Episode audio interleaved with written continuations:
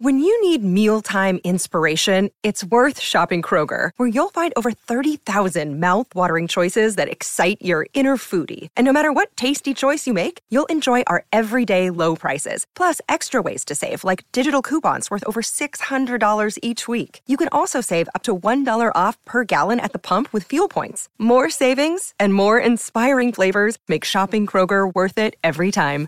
Kroger, fresh for everyone. Fuel restrictions apply.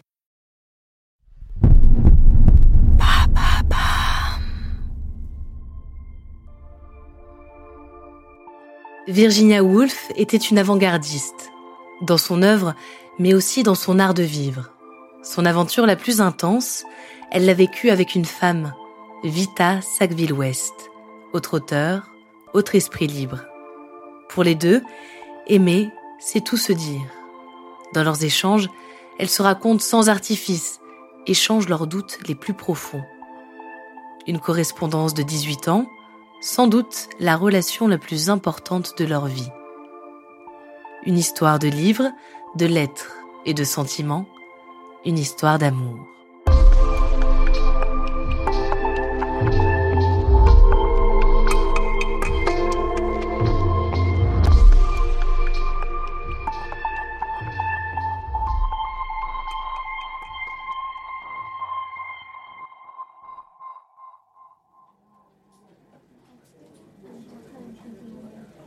1922, Londres. Virginia Woolf et son mari Léonard donnent un dîner avec des intellectuels du Bloomsbury Group. Virginia a 40 ans, elle a déjà écrit trois romans qui ont fait sa notoriété dans le monde littéraire. Parmi les invités, Vita Sackville-West.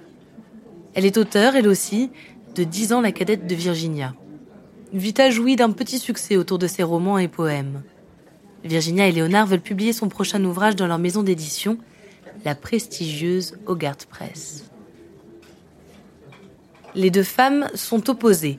Vita est impétueuse, ardente. Du sang gitan coule dans ses veines. Comme Virginia, elle est mariée, mais elle ne cache rien de son homosexualité. Son mari est lui-même bisexuel. Vita est très à l'aise avec les mondanités.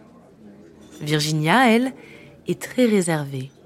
De sa silhouette longiligne et de ses yeux rêveurs émane un sentiment d'inaccessibilité. Virginia semble céleste d'un autre monde. Au premier regard, elle juge Vita plutôt rougeaude, noire et gauche. Vita, quant à elle, trouve que Virginia s'habille de manière atroce. Mais dès cette première rencontre, une alchimie intellectuelle naît entre les deux femmes. Elles commencent à s'écrire, une correspondance qui durera 18 ans. Dans leurs échanges, Vita et Virginia se disent tout. Vita décrit ses nombreux voyages dans les moindres détails. Elle évoque ses doutes d'écrivaine, sa quête de solitude. Au contact de Vita, Virginia devient plus accessible. Parfois espiègle, elle se surprend à échanger des rumeurs mondaines. Leur correspondance est ponctuée de commentaires impertinents sur la vie intellectuelle de leur époque ou de fines analyses à propos de leur dernière lecture. Les deux femmes font preuve d'une liberté de parole et de mœurs très avant-gardistes. Elles parlent de sexualité sans tabou. Quand leurs rapports deviennent charnels, le ton change sur le papier. Il se fait plus intime. Les lettres sont ponctuées de ma chérie ou de très chère créature. Ces échanges deviennent indispensables aux deux femmes.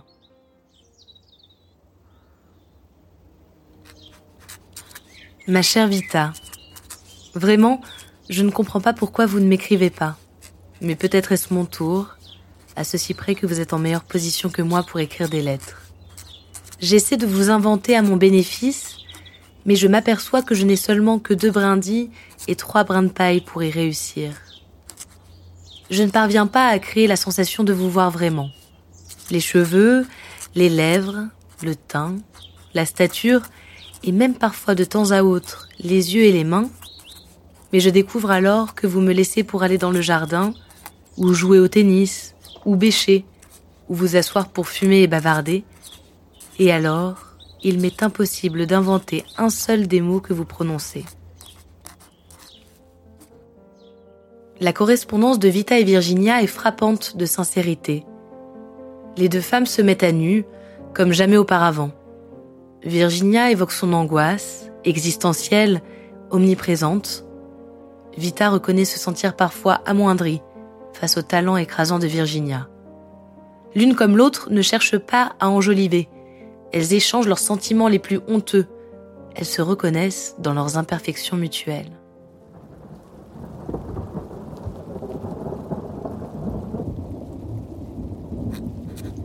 Je suis réduite à une chose qui a besoin de Virginia.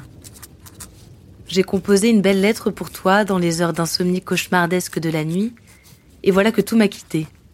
Tu me manques. Simplement d'une manière désespérément humaine. Je suppose que tu es accoutumé à ce que les gens te disent de telles choses. Sois maudite, créature pourri gâtée. Je ne te ferai pas le moins du monde m'aimer plus en m'offrant ainsi à toi. Mais, ô ma chère, je ne parviens pas à rester spirituelle et effrontée avec toi. Je t'aime trop pour cela. Trop sincèrement tu n'as pas idée de l'arrogance que je peux afficher envers les personnes que je n'aime pas. J'ai élevé cette discipline au niveau d'art. Mais toi, tu as fait s'écrouler mes lignes de défense. Et à vrai dire, je ne t'en veux même pas.